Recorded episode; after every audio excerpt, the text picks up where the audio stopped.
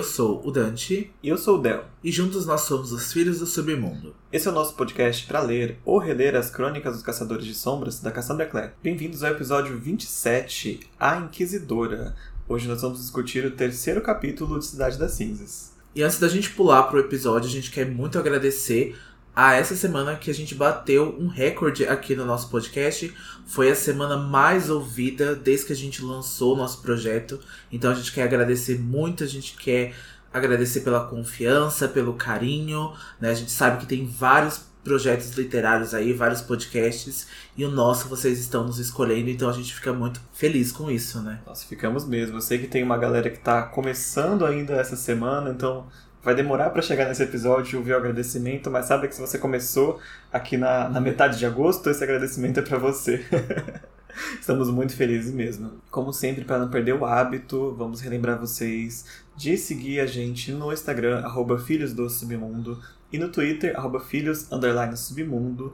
A gente está sempre postando novidades lá e agora a gente está sendo bem mais didático no nosso Instagram. A gente está aproveitando para complementar né, os nossos episódios com informações importantes. E o post dessa semana a gente gostou muito de fazer porque é um assunto que a gente se interessa muito, né, Dante?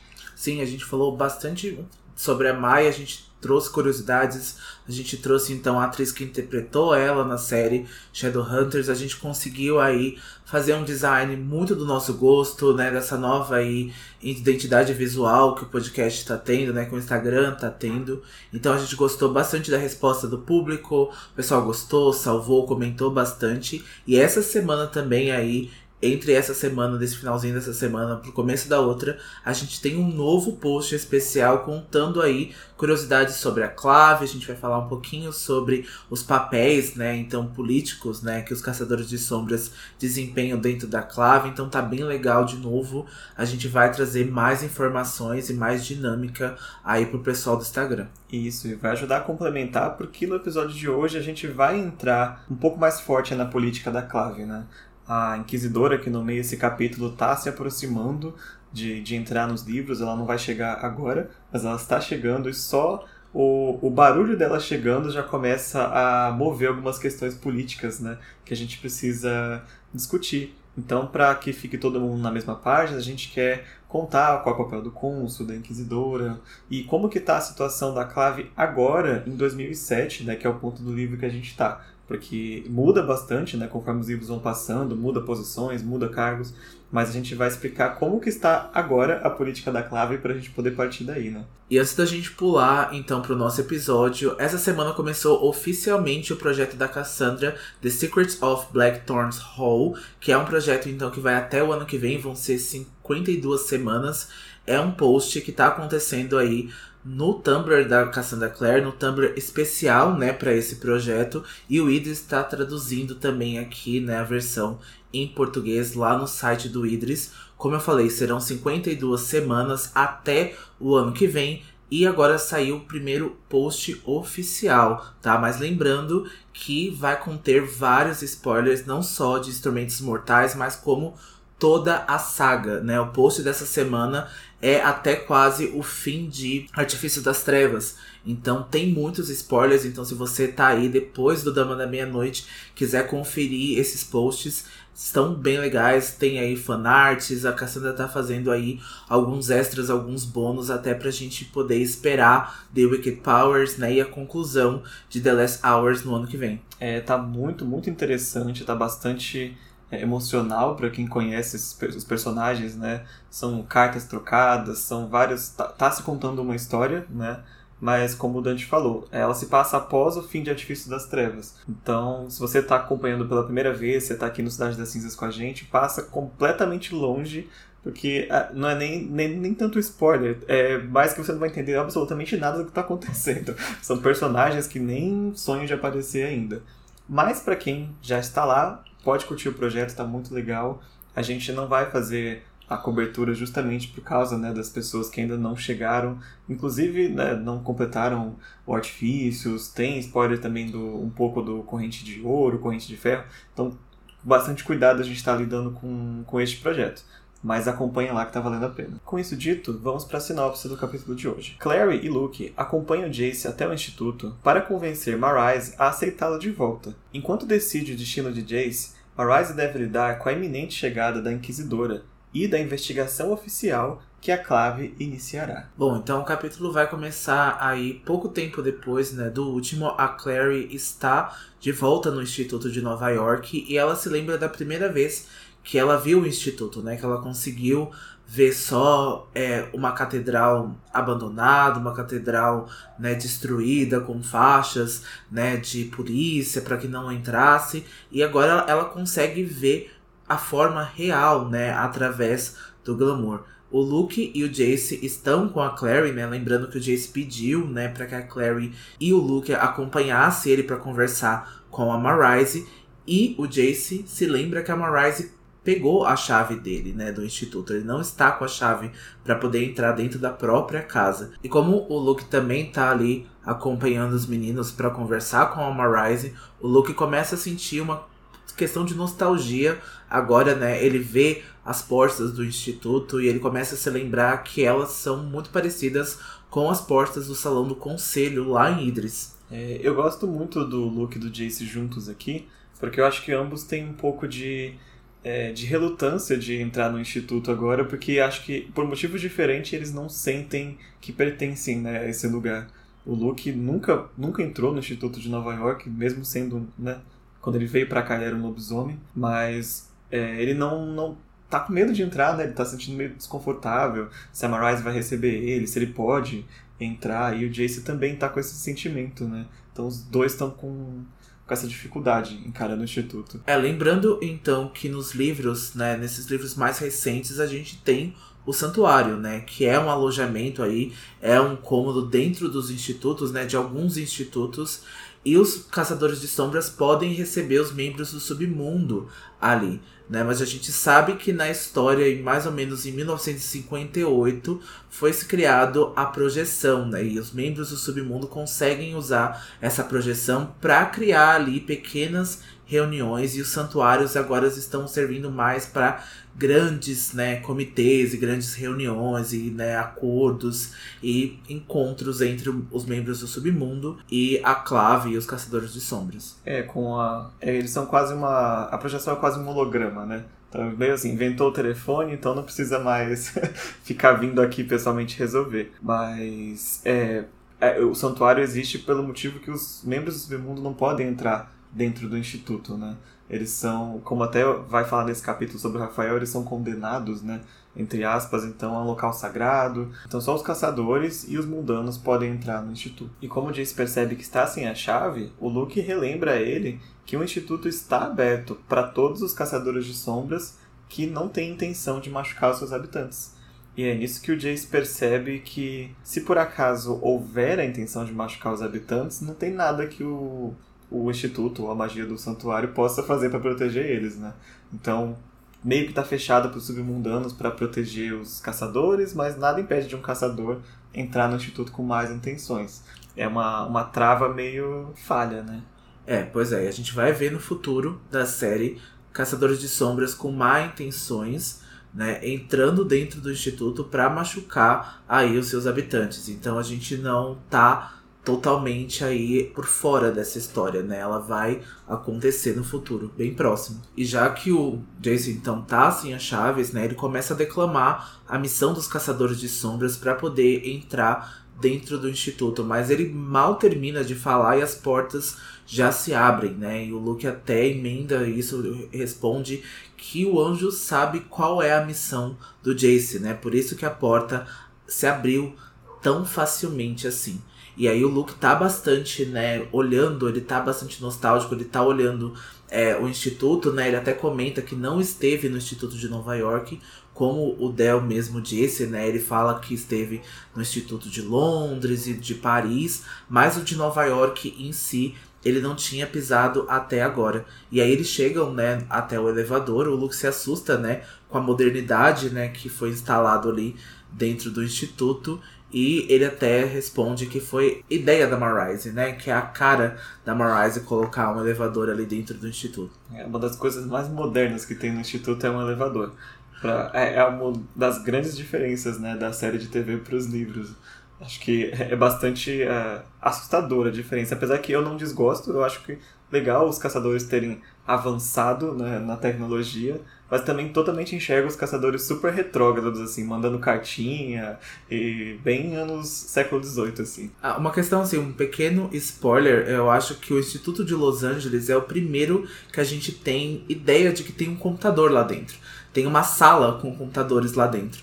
E acho que é a primeira, a primeira menção que a gente vê que eles estão usando tecnologia. Isso lá em 2012, né? É verdade. Isso se deve mais a quem mora lá do que de fato uma ordem da clave de equipar o instituto, né? Sim. é mais as pessoas de lá que gostam. Bom, enquanto eles estão subindo, a Clary tá pensando no Simon. Ela lembrou do Simon uma vez. ela tá se sentindo um pouco culpada, porque se vocês lembram, o Simon tava com ela lá no Hunter's Moon. E aí ela tá lembrando agora que ela pediu para que ele fosse para casa esperasse que ela ligasse para ele. Então ela meio que colocou ele de lado assim, que é um assunto que ele não poderia resolver, né? E ela percebeu que ele ficou chateado com isso, né? Ele foi até lá com ela e agora não preciso mais de você. Mas ela tá raciocinando que se eles vão convencer a Marise, trazer um mundano para se envolver no assunto ia ser pior ainda.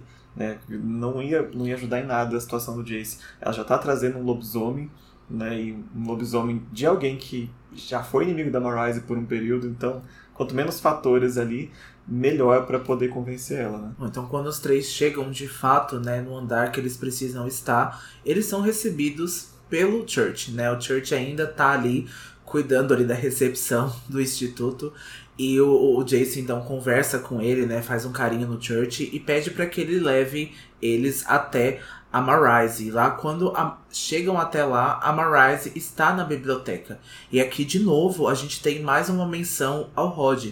Porque a Clary se lembra que o Rod ficava muito na biblioteca, ele estava sempre por lá, ele e o Hugo, né? E ela se lembra de ter sido atacada pelo Hugo da última vez que a Clary esteve ali dentro da biblioteca. Então, as memórias do Rod ainda estão muito presentes. Mas a Marise não está só. Ela está com a projeção do Rafael, eles estão ali conversando ali, né? Estão discutindo alguma coisa. É, como a gente mencionou antes, o Rafael ele tá ali como projeção, ele não pode pisar no instituto, então ele tá meio como um holograma, assim, quase como Star Wars, uma, uma aura de Rafael.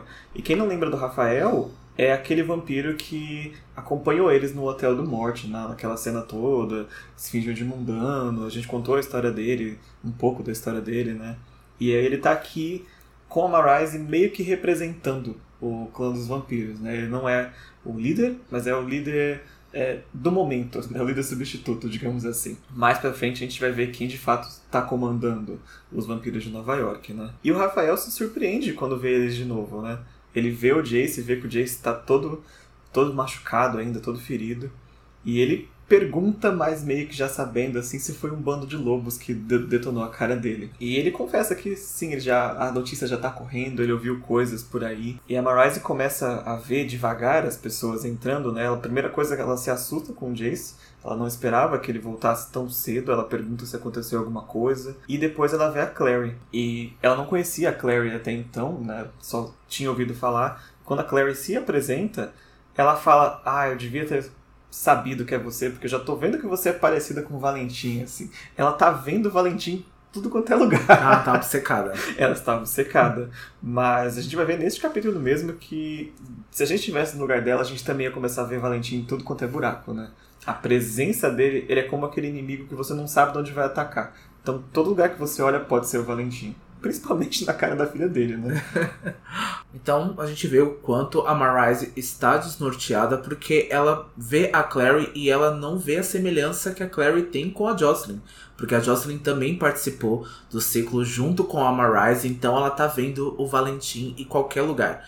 Pois então ela até briga com o Jace por o Jace ter trazido a Clary, né, a irmã, para o instituto e o mundano.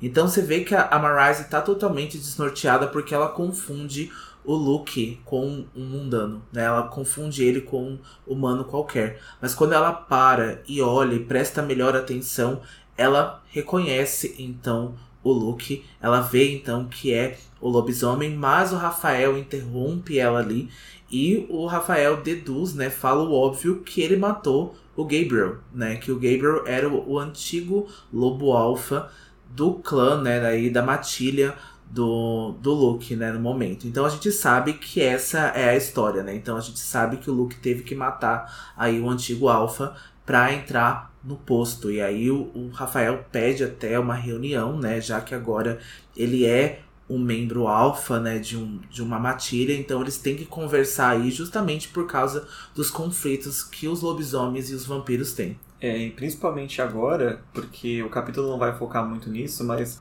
houve um assassinato, né? Tá havendo assassinatos entre os membros do submundo. Então a gente está vendo aqui nessa reunião o começo da, das lideranças começando a se posicionar para tentar descobrir o que está havendo, né? Por isso eu tenho esse interesse agora do Rafael falar com o Luke. Sim, até por isso o Rafael está conversando com a Marise nesse momento, né? Por causa desses assassinatos, porque o sangue do, dessas vítimas foram drenados, né? Menos do Elias, que foi o lobisomem ali que tinha 15 anos, que morreu no capítulo passado, mas a vítima, um feiticeiro, já foi morto e o sangue dele foi drenado. Então, por isso que as suspeitas foram imediatamente aí para os vampiros. Mas o Rafael então está negando, né, qualquer envolvimento com os casos. Mas então a gente precisa ver aí é quem é que tá por trás desses assassinatos, né? E aí então a reunião, aí essa pequena reunião entre o Rafael e a Marise se encerra e o Rafael desaparece do holograma. É, e quando ele desaparece, que o Jace aproveita para explicar, né, o que, que é a projeção para Clary, porque ele simplesmente some, né? E o Luke já já se posicionando ali, né? Não deixa de ser o alfa. Ele já entende que o Rafael estava ali por causa da, dos assassinatos, né? Então ele pergunta para Marise e aí ela conta para ele que além do filhote de lobo, né, que, que morreu, como o Dante falou, havia esse feiticeiro que também foi morto e teve o sangue drenado. E o único motivo do filhote de lobo não ter tido sangue drenado também é porque o assassino foi interrompido pelo Bate Velasquez no episódio passado.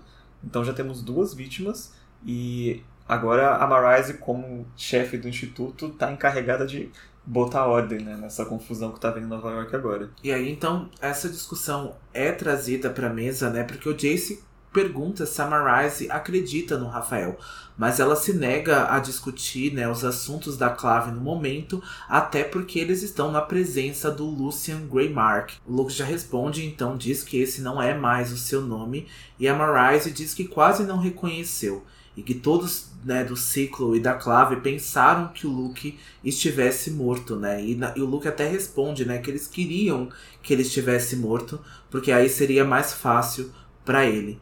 E aí então a Marise perde um pouco da paciência e pede para eles contarem o real motivo da visita deles até ali. É bom a gente lembrar nesse instante que é a primeira vez que eles estão se reencontrando desde a ascensão. Né? Desde aquele tempo, eu nem sei se na Ascensão eles chegaram a se cruzar no dia da Ascensão. Então tem pelo menos uns 15 anos aí de bronca, né? Por isso que até a Marise custou a reconhecer o Luke, né? Depois de tanto tempo.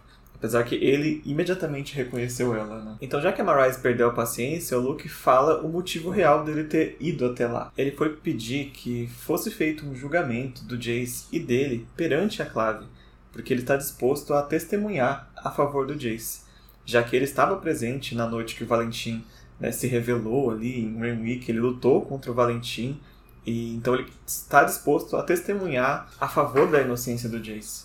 Só que a Marise diz que a palavra dele pode não ter o valor que ele acha que tem.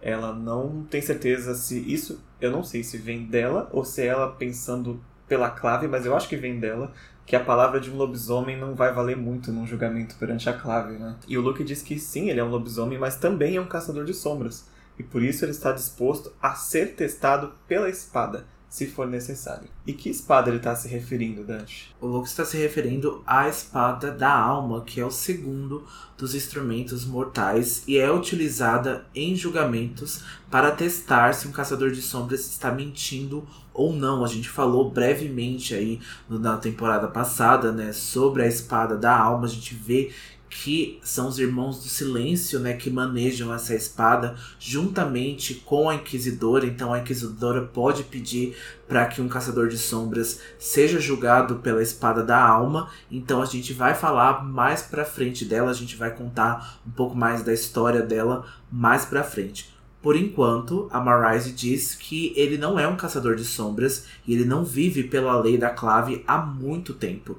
E aí o Luke responde dizendo que houve um tempo que a Marise também não viveu pela lei. E ela esperava, e ele esperava que essa altura ela tivesse superado a incapacidade da Marise de confiar nos outros. E a gente vê o quanto a Marise ainda é preconceituosa com as suas antigas ideologias, com as suas antigas visões. Ela tem muito preconceito ainda da visão que ela tanto nega e diz que foi culpa do Valentim e diz que foi influência do Valentim, mas ela sabe, a gente sabe que ela é bastante preconceituosa mesmo. Sim, tem muita coisa que ainda é enraizada, né, na, na cultura dos caçadores de sombras. Fogo na racista, fogo na preconceituosa. é, e isso você vê, inclusive, a gente discutiu, né? O Jace teve alguns momentos assim também, né? De, da criação cultural, quanto o preconceito, aí o racismo nesse caso aqui, fica na, na, no sangue da pessoa praticamente, né? Que você tem que fazer um trabalho de desconstrução, porque senão automaticamente você começa a ter esses ideais de nossa, a palavra de um lobisomem não vale perante a clave. E pior, mesmo que ela não pensasse assim, de fato eu acho que a palavra dele não valeria no julgamento. Né? A, a estrutura da clave permite que isso aconteça ainda. Né? Então a situação é, ba é bastante complicada. É um gabinete do ódio ali, né? Mas infelizmente eu não passo pano para racista e para mim ela tem que sofrer mesmo. ah, voto para a reforma da clave. então, quando o Luke pergunta para ela, né, porque se ela não confia nos outros, a Marise fala que basicamente ela joga a culpa no Valentim, dela não confiar em ninguém mais. Ela diz que simular a própria morte não foi a maior mentira que o Valentim já contou. E ela fala que no passado ela achava que charme significava sinceridade, por isso ela foi enganada. O Valentim disse para ela, disse para todo o ciclo na época, que ele abriria a mão da própria vida pelo ciclo, pelos ideais e pelos caçadores de sombras, pela limpeza do sangue. E ele esperava que todos fizessem o mesmo. E nisso todo mundo se convenceu, né? Se ele vai morrer por nós, nós também vamos morrer por ele. E eles teriam feito isso, quase fizeram isso, e alguns fizeram. Só que a Marise percebeu tarde demais que o Valentim não tinha nenhuma intenção de cumprir essa promessa, né? A Marise quase chega a fazer isso, né? Mas ela lembra do Alec. Ela lembra que deixou o Alec ainda criança, ainda pequeno. Ela vai lembrar até que ela pediu, né, para que a Jocelyn cuidasse do Alec, mas depois ela vai perceber que a Jocelyn já sabia sobre a ascensão, a Jocelyn já sabia sobre né, aquela chacina que aconteceria ali, né, a Marise vai até contar que eles iam entrar ali, né, eram 50 pessoas do ciclo, e eles pensavam que os membros do submundo estivessem desarmados, né? Ela pensou que não teria ali aquela chacina, que não teria aquela batalha, e isso entra em confronto com o Luke. Eles discutem muito isso. O Luke fala então: "Ah, você achou que seria fácil, que vocês poderiam dizimar os membros do submundo que estivessem ali e os caçadores de sombras para que os acordos não fossem assinados há 15 anos atrás e você esperava que fosse fácil. Então você vê que a Marise até se sente culpada, ela tenta culpar os outros pelo uma chacina por um crime que eles eram responsáveis. Então, assim, eu não consigo engolir essa história da Marise e ainda ela achar que ela tem razão em algum ponto, ela achar que eles eram errados por, por se defender, pela Jocelyn ter avisado isso e por eles terem retribuído tudo isso, essa história. Então eu não consigo passar pano para isso, eu não consigo defender essas atitudes da Marise e para mim tá sendo bem difícil encarar a personagem ainda, por mais que ela né, evolua e tenha aí um laço familiar tão forte com esses personagens. É, faz parte dela, né? É, o laço familiar faz parte dela o passado.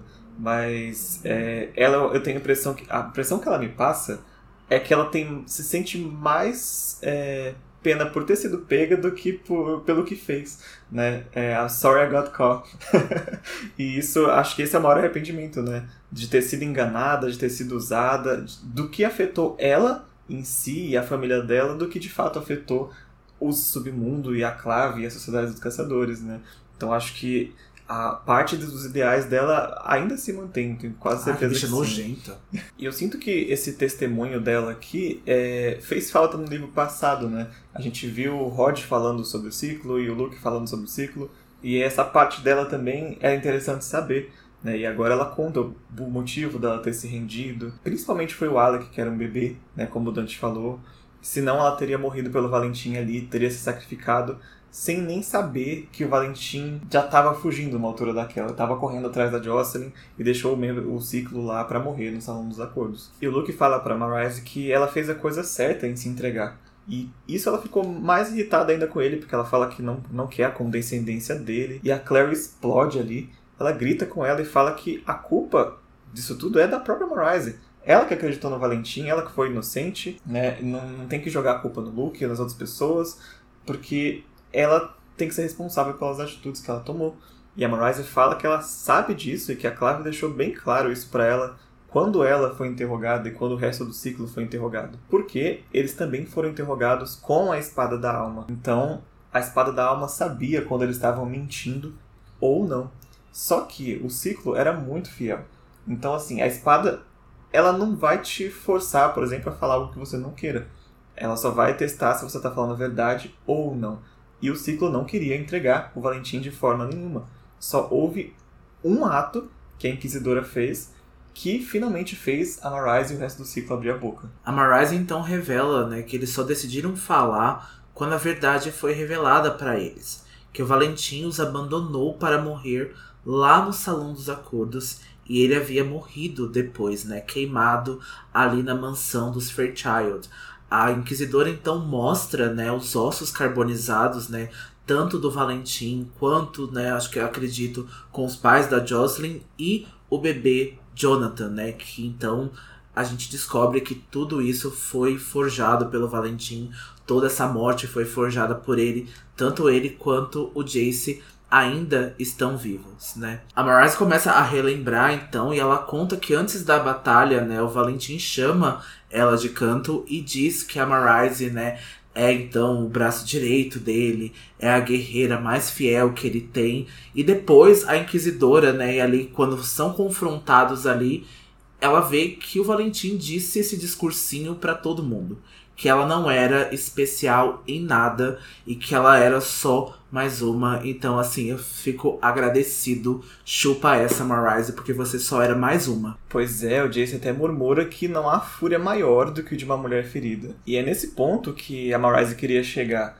também, né? Ela estava justificando, ela contou toda essa história porque ela está justificando o motivo dela não confiar no Jace agora. Ela fala que o, Valentim mentiu não só para Clave, como para o ciclo. Ela confiou a vida dela literalmente para ele. Ele usou o afeto que ela tinha e a, os sentimentos que ela tinha perante a clave, perante o sangue, perante o que quer que seja, e para o próprio proveito e jogou fora depois que não queria mais. E ela tem medo que o Jace seja exatamente a mesma coisa. Que ele tenha plantado alguém para que ela sinta afeto, para que ela cuide, para que ela se preocupe, e ele pega este alguém e use contra ela novamente. Então por isso ela não tem é, não tem coragem de, de manter o Jace por perto mais. Mas assim, né? Agora vai ter que pagar pelas escolhas que fez. É, a gente já discutiu a, o tamanho do castigo que os Lightwood tiveram. A gente sempre achou que foi pouco. Nenhum. Praticamente nenhum, né? Um castigo de luxo, um exílio. Mas agora ela tem que lidar com esses sentimentos conflitantes. Eu não sei se é, é arrependimento, eu acho que não. Mas ela tem que lidar porque o sentimento para com Jace, pelo menos, é real. Quisera eu ser exilado no Instituto de Nova York, ser chefe dali né, ter ali alguma autoridade dentro do lugar, né, e ainda ter essas visões ainda preconceituosas, ainda ainda ter essas discussões e ainda cuidar do bem ali, né, daqueles caçadores de sombras e dos membros do submundo do, de Nova York. Sim, né? Não foi nenhum, né? Castigo nenhum ali, e ainda ela ainda consegue fazer o que ela quer ainda. Praticamente um presente, né? então o Luke vai perguntar para onde então o Jace deve ir, né? Já que a Marise não quer ela no instituto. E a Marise apenas sugere que o Jace fique junto da irmã. E a Clary vai interromper e a Clary vai fazer um discurso aqui bastante importante. A Clary discursa muito bem aqui com a Marise. Ela diz que o Alec, a Isabelle e o Max são como irmãos pro Jace e que eles vão odiar o Marise por expulsar eles de casa, né, o Jace de casa e manter os meninos longe dele, né? E a Clary diz que família é mais do que sangue. O Valentim não é o pai dela, né? A Clary não trata o Valentim como pai, e sim o Luke. Ela diz que o Luke é o pai dela. E o mesmo vale para os Lightwood e o Jace. E ela diz que separá-lo da família, as, as feridas nunca vão cicatrizar, né? Nunca vão se fechar ali. Nossa, a Clary foi muito eloquente aqui. É descrito até, o Luke fica um pouquinho emocionado, né? Quando ela fala que ele é o pai dela. Ele fica, nossa, eu não poderia defender melhor. e aí a Clary aproveita para perguntar, e tá, e essa espada da alma, né? Se a gente usar ela no Jace e ele contar que ele não está aliado ao Valentim, que ele não é arma do Valentim, né? Que é a verdade, né? Se ele poderia ser testado pela espada. E o Luke fala que apesar da intenção dela ser boa, a Clary não sabe o que, que usar a espada, né? Ser testada pela espada significa de verdade. Porque o Luke sabe que estar sob o julgamento da clave sobre a espada não é nada fácil.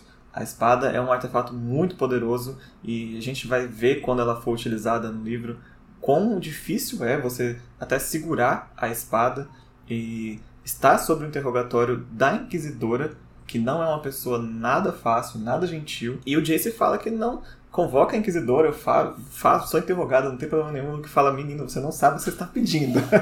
você não sabe o que está pedindo, deixa a inquisidora fora disso. Mas é tarde demais. A Marise diz que já é tarde demais, pois lá vem ela. Lá vem a inquisidora, que só ganhou 40 mil da clave. ela está a caminho. E a Marise pergunta, né, se eles acharam, né, se eles seriam tão ingênuos assim se com essas mortes encenadas ali, com esses guerreiros renegados, portais e um monte de coisas, se isso não chamaria a atenção da clave, né? Então, todos eles estão sob investigação agora, né, por conta do Valentim. Então é óbvio que a inquisidora, né, que tem esse papel aí, né, de investigadora para Clave, né, que ela tem os poderes especiais, né? A Inquisidora pode tirar as marcas, né, dos caçadores de sombras e a gente sabe que esse é um dos feitos, né, um dos piores feitos que os caçadores de sombras têm, né, é, para eles. Ela pode retirar as marcas e tanto pode colocar o Jace na cadeia, né? Ela pode colocar o Jace aí na, na Cidade do Silêncio. É, e agora é um ótimo momento para a gente falar um pouquinho desses cargos aqui no governo da Clave, né? Porque, porque a Inquisidora tem tanto poder? Quem, quem é ela? Né? E a quem ela responde. Então, como funciona né, o governo da Clave? Como vocês já devem saber nessa altura do campeonato, a Clave é esse corpo político né, composto pelos caçadores de sombras ativos e ela que mantém, interpreta a lei, toma as decisões, responsável pela segurança dos mundanos e dos caçadores de sombras e tal. Quando o caçador de sombras atinge a idade adulta, né, 18 anos, ele declara a sua lealdade à clave e passa a ser um membro ativo, ou seja, um membro depois com direito a votos no, no conselho, a, né, a ser um cidadão, de fato, para Até a clave. mesmo um salário, né? Isso, inclusive um salário. E é, eles só perdem esse direito caso eles sejam expulsos ou se eles abrirem mão né, de, de ser cidadãos. Então, você ser um, um membro da clave é algo que você pode abrir mão, diferente de uma nacionalidade, né? Que você, acho que não sei, pessoal do direito aí, por favor, esclareça se você pode deixar de ser brasileiro, porque, né? Mas para ser membro da clave você tem esse direito, se você quiser. E a clave ela se organiza através de um conselho. É, o conselho é o corpo governante da clave e ele é composto por um grupo de caçadores de sombras, né, que escrevem as leis, conhecidas, que a gente já falou sobre isso como o pacto a quais os caçadores de sombras e também os seres do submundo devem se dedicar. O conselho também é responsável por assinar os acordos e dita decisões para todos os caçadores de sombras e seres do submundo, e toma decisões finais sobre certas políticas e punições. E depois dessa explicação, a gente vê que o conselho é composto apenas por membros da clave, né? Ou seja, apenas por caçadores de sombras e até o momento a gente não tem nenhum ser do submundo dentro do conselho.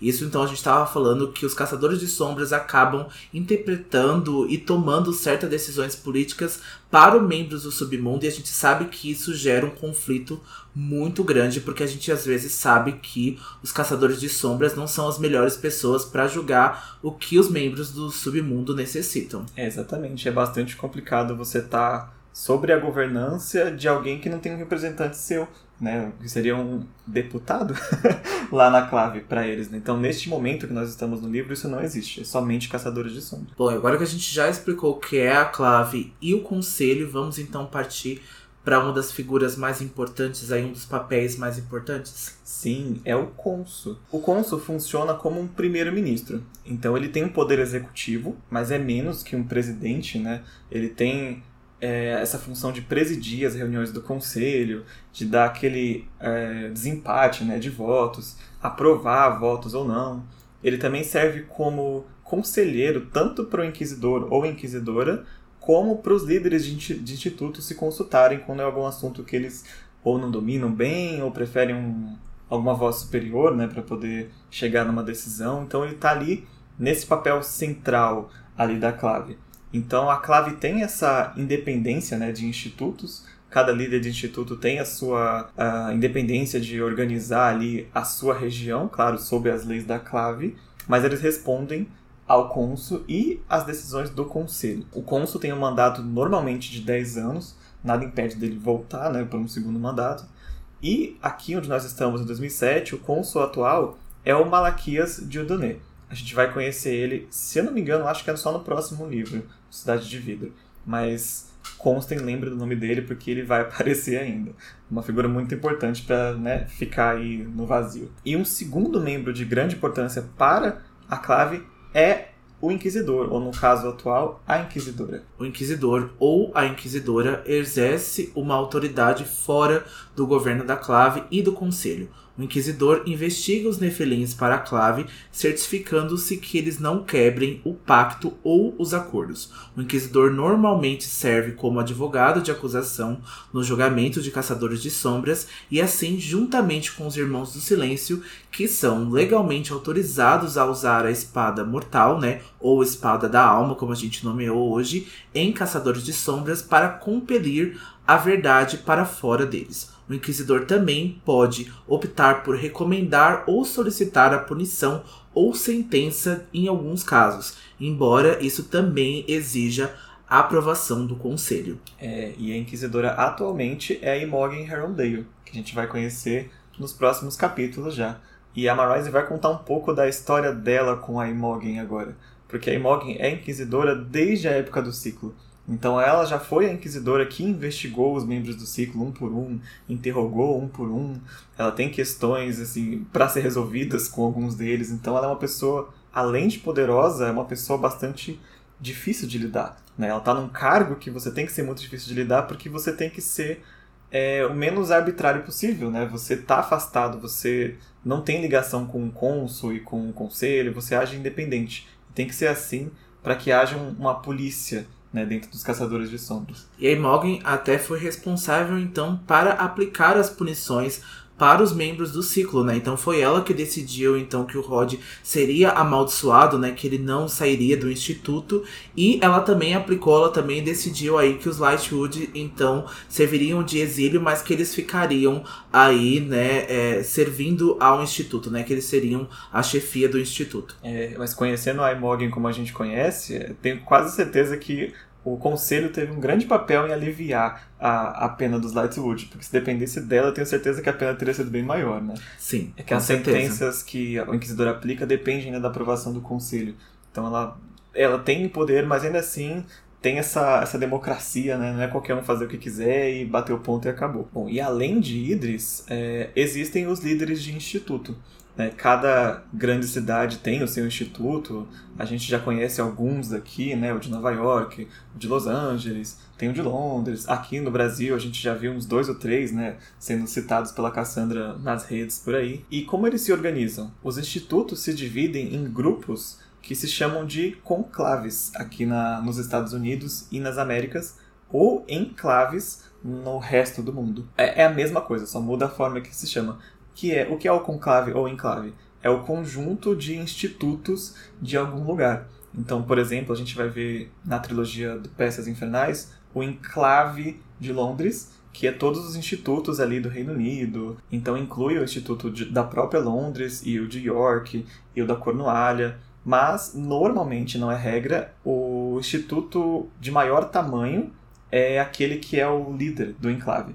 No caso de Londres, o líder do Instituto de Londres é também o líder do enclave de Londres. Então ele é como se fosse, vamos dizer, um governador assim para os institutos. E também responde à clave, né, ao país central de Idris. E aqui na América, onde a gente está lendo, é o conclave. E essa semana, lá no nosso Instagram, a gente vai deixar no post também explicando sobre o governo quem é o líder atual dos institutos mais importantes. E por líder atual, eu me refiro ao líder agora, em 2007, onde a gente está lendo Cidade das Cinzas. É, eles mudam conforme os livros vão passando, mas só para vocês saberem é, quem está governando cada lugar no momento.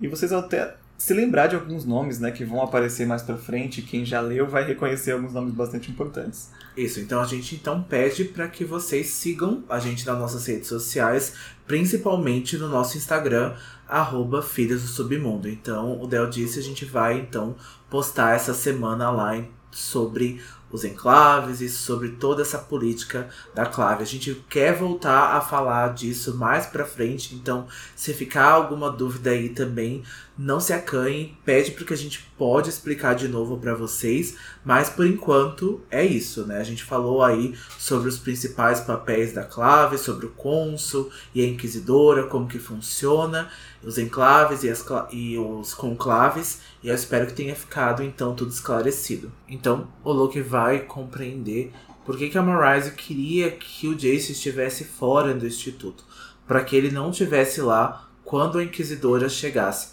A Clary então vai fazer a pergunta que a gente já respondeu: quem é a Inquisidora? E a palavra né, de Inquisição lembra a Clary a Inquisição espanhola. Né? Ela vai lembrar das torturas, dos chicotes, dos suplícios. Então a Clary tem essa visão da Inquisidora. E o Jace vai explicar exatamente o que a gente já falou: que a Inquisidora investiga os caçadores de sombras para a clave e ela se certifica que a lei não foi violada pelos Nefelins. Ela também investigou todos os membros do ciclo após a ascensão, como a gente já havia dito, e a Marise conta que foi a Inquisidora Imogen que escolheu o exílio dos Lightwood e a maldição do Rod, e por isso ela os detesta. E sabendo disso, o Jace se nega a ir embora agora, porque ele fala que se a Inquisidora chegar e ele não tiver no instituto, ela pode pensar que a Marise e os Lightwood conspiraram para esconder o Jace. Né? Ele morava lá até então e de repente ele desaparece. E o Luke complementa, ele fala que a Inquisidora vai culpar a Marise ainda mais se ela deixar o Jace sair. Então ele tem que ficar agora no instituto, agora que a Inquisidora já está vindo, né? Não tem mais o que fazer. Não adianta mais esconder a verdade, principalmente se ele não tem nada a esconder, né? Para que fugir? Ficaria ainda mais suspeito. Agora a Clary começou a se arrepender de ter sugerido a, que eles usem a espada. Ela começou a ficar com medo do poder, né? Tanto da espada quanto da Inquisidora. Porque ela pensa que se acontecer do Jace não poder ser mais um caçador de sombras, ela não sabe o que vai acontecer com ele, né? A vida de caçador, no momento, pro Jace é tudo que ele tem. Né? É o que ele é.